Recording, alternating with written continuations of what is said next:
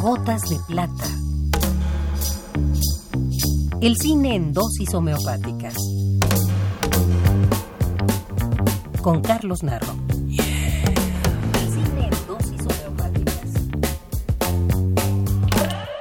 Gotas de plata. De nuevo llegamos a la letra U. En la anterior temporada inventamos a una directora con la que rendíamos homenaje a todas las pioneras del cine. Además de saludar a nuestros amigos de la revista Cinefagia, de quienes tomamos prestados los textos. Nuestro juego dio resultado y algunos queridos amigos nos comentaron su conocimiento de la obra de la gran Mara Usher. A ellos les enviamos un afectuoso saludo y nuestro agradecimiento por su generosa atención. Y no es que en esta letra no encontremos nombres importantes. Aquí están ubicados Lee Bullman, Víctor Ugalde, Juan Carlos Urrusti, Peter Justinov, Oscar Urrutia y Chano Urueta. Chano Urueta nació en un pueblo del estado de Chihuahua tan solo unos meses antes que el cine, en 1895. Durante la Revolución Mexicana formó parte de las fuerzas de Pancho Villa y de las de Emiliano Zapata.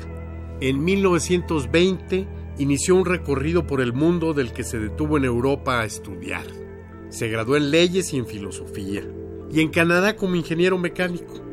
Después de algunos fallidos intentos de hacer cine en Hollywood, con la productora RKO, Chano Urueta regresa a México, pero la pasión cinematográfica ha sido inoculada. Durante la filmación de Que Viva México, asiste al director Sergei Eisenstein a quien siempre recordaría como su principal influencia al lado de la de José Vasconcelos. Bienvenido, hijo. Y ustedes también, muchachos. Traté de impedírselo, Mario, pero, pero no pude. Entonces me decidí a acompañarle. ¿Pero qué estás loca, abuela? ¿Qué no te explicó ya los peligros que te expones? claro que me lo explicó. Me lo explicó con todos sus detalles. Claro que me lo dijo.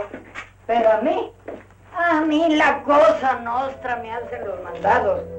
Debuta como director del cine mexicano en 1933, con Profanación, uno de tantos melodramas de nuestro cine y un extraordinario fracaso para quien había creado enormes expectativas por sus extravagantes vociferaciones contra quienes hacían nuestro cine. ¡Lucharán! A dos caídas de tres y libre de tiempo. En esta esquina, el más rudo y peligroso luchador la. En esta el formidable retador al campeonato mundial, el ring. En 1952 dirige La Bestia Magnífica, película de luchadores que lo convierte en uno de los pilares de ese género del cine mexicano. De ella, la revista Positif dijo, según cita Emilio García Riera en su extraordinaria historia documental del cine mexicano. Separada de elementos folletinescos y reeditada como un documental al estilo de la Marcha del Tiempo, esta película se convertiría en un cortometraje de una rara violencia. El tema es horrorosamente convencional, pero un combate entre cuatro luchadores dura 20 minutos sin tiempos muertos, en un ambiente sonoro extraordinario. Los golpes en primer plano y los aullidos de la multitud añaden a esa violencia un cierto horror. Usted no sabe lo que es enfrentarse con un resucitado. No seas estúpido. No hay resucitados. Tú no mataste al esteta del ring. Lo que pasó fue que lo dejaste sin sentido.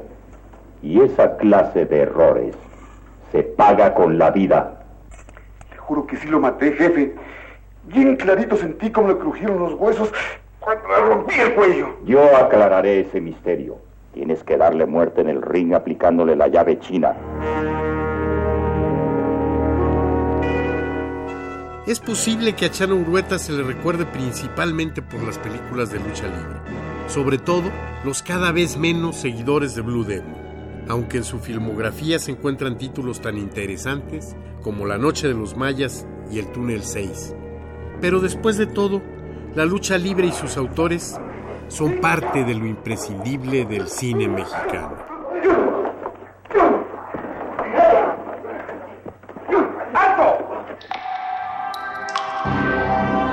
Esta es la dosis recomendada para la ocasión.